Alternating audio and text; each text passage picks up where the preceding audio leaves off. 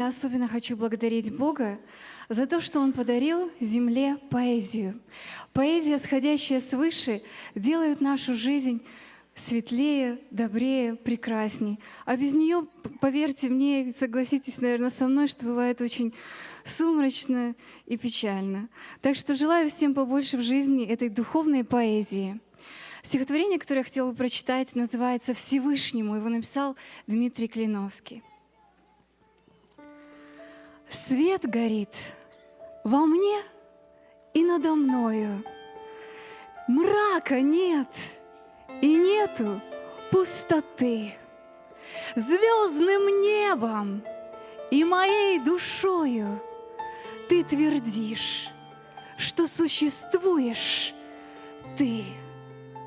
Как слепой ребенок от рождения, материнского, не знав лица, все-таки запомнил шепот, пение, бережной руки прикосновение, теплоту и нежность без конца.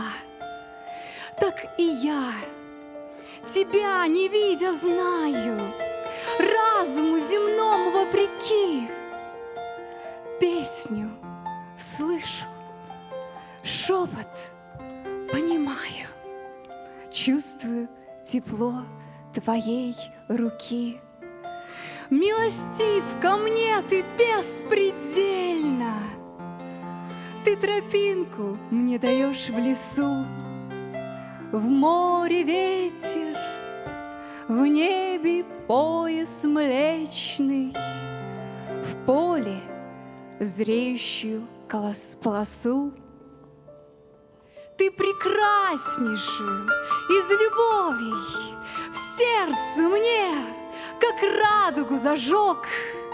Мир огромный показал мне вновь, Песенное дал биение крови И не раз простил и уберег.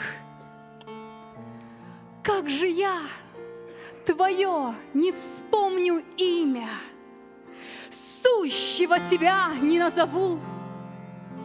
Жизнь проходит тропами глухими, И тобой, щедротами твоими, Только ими я еще живу.